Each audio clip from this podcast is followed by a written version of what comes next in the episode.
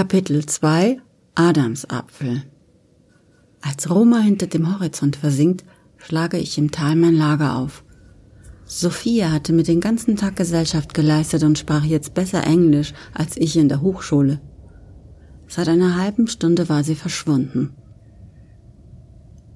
Mein Biwak hat sich aufgeblasen und im Boden verankert, und nur die Flavinenlampe spendet noch Licht.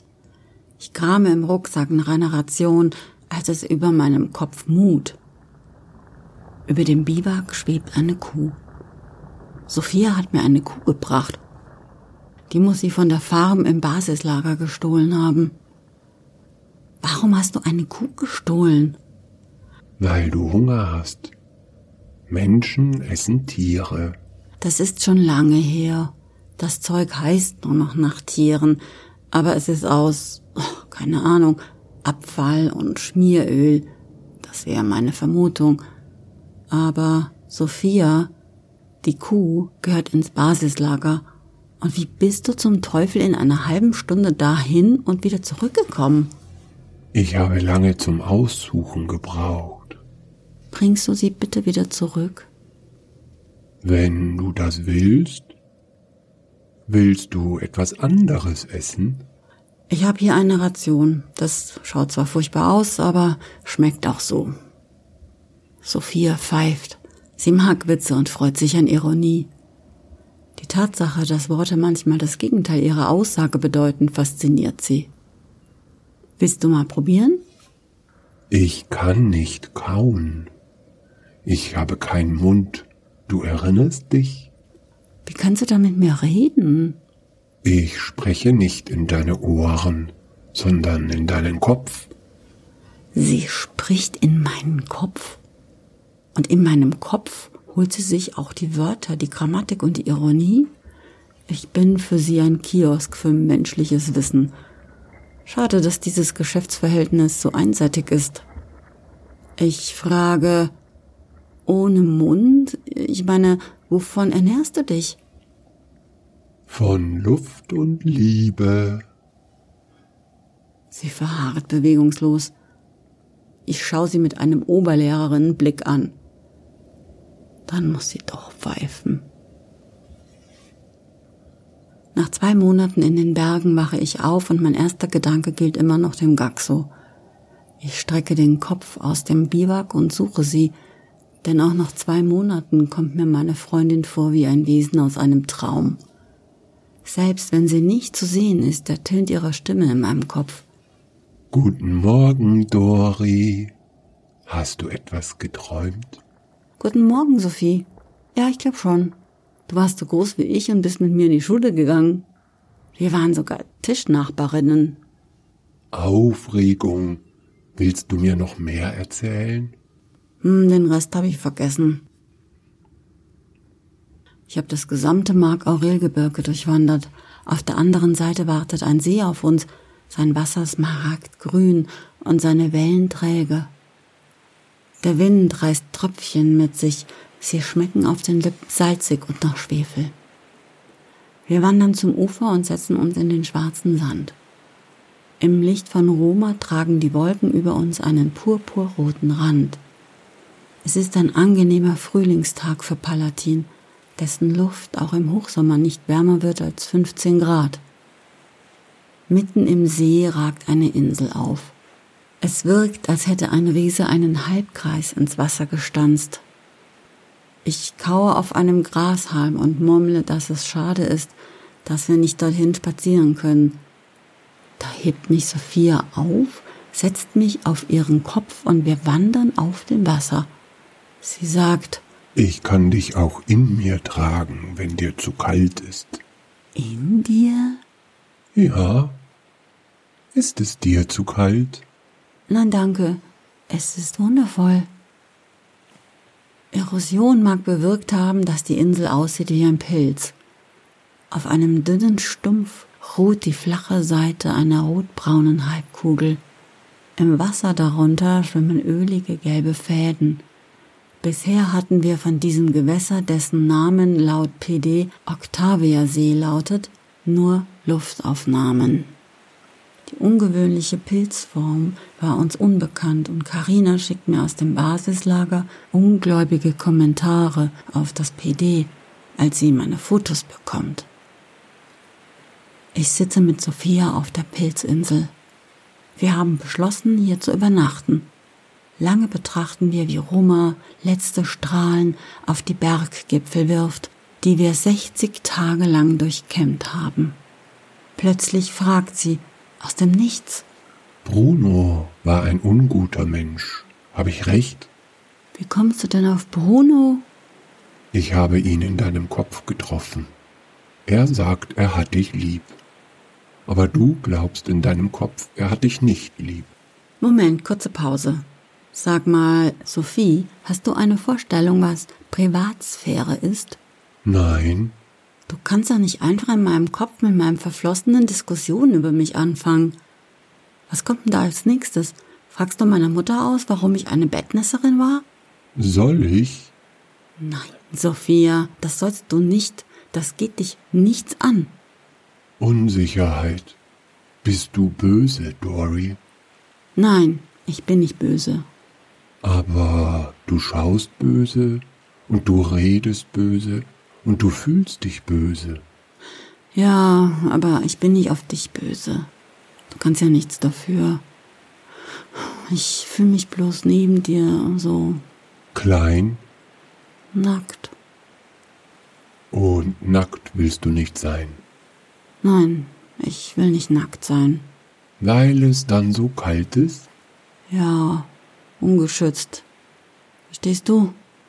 Nein, Meinst du, deine Kleidung schützt vor Bruno-Schmerz? Können zwei Augen, so groß wie Wasserbälle und so schwarz wie Pech, ratlos blicken, oder schickt mir Sophia ihre Verwunderung auf anderem Weg direkt in den Kopf? Ich sage, es ist so.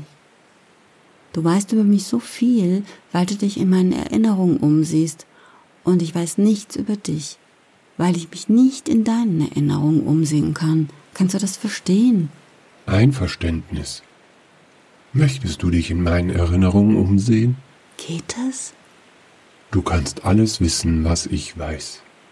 Das meiste wirst du wieder vergessen, weil ich so viel älter bin als du und mein Kopf größer als deiner.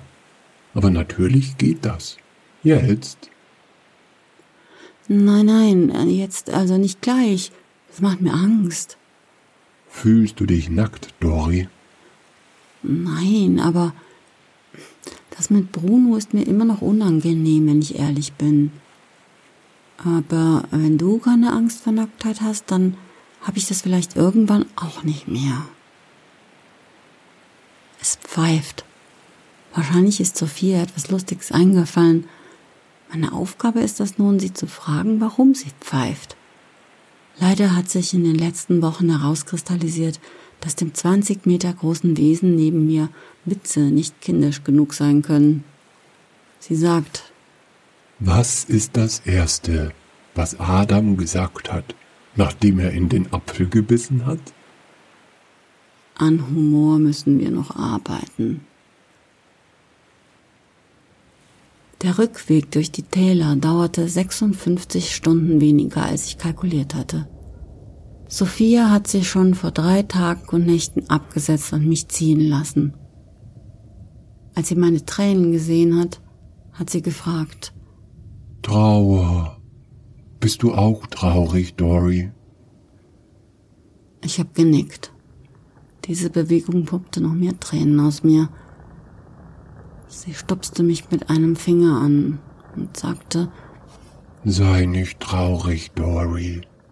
Wir sind. Ich bin Isidora und Sophia und du bist Sophia und Isidora. Dann gingen sie. Schneller als mir lieb war, konnte ich sie trotz ihrer Größe nicht mehr sehen. Ich war plötzlich so alleine, wie ich mir das ursprünglich von diesem Urlaub erhofft hatte. Keine Menschenseele.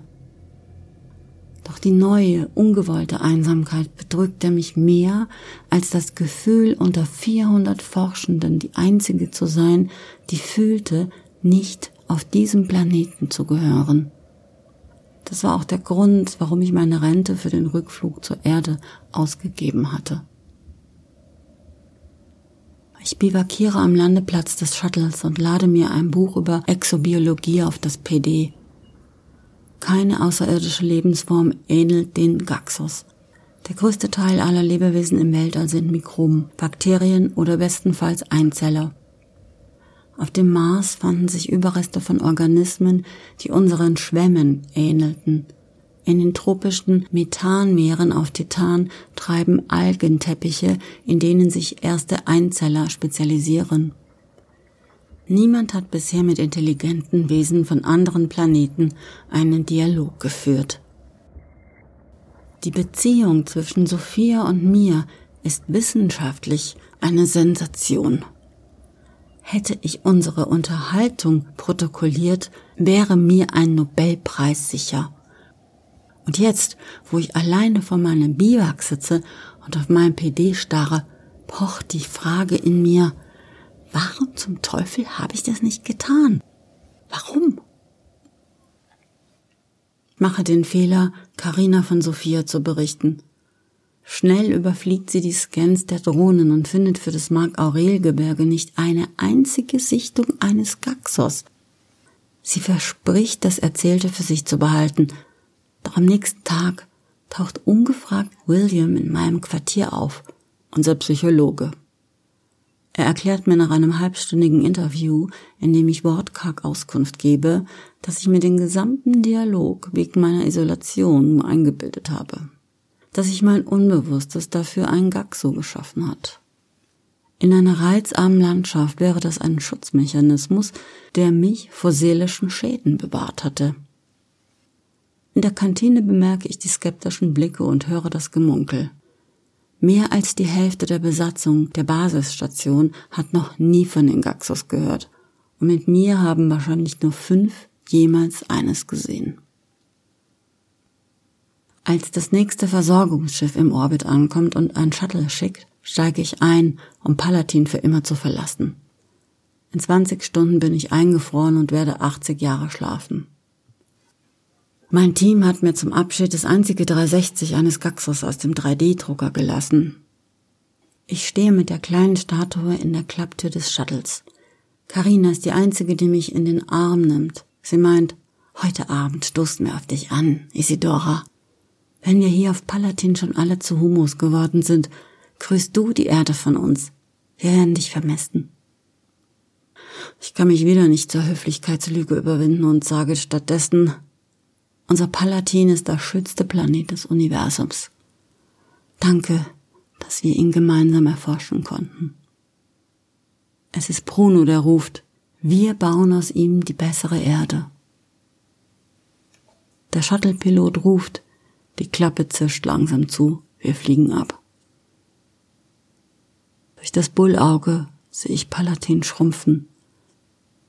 Eine türkisfarbene Murmel auf der meine Freundin lebt.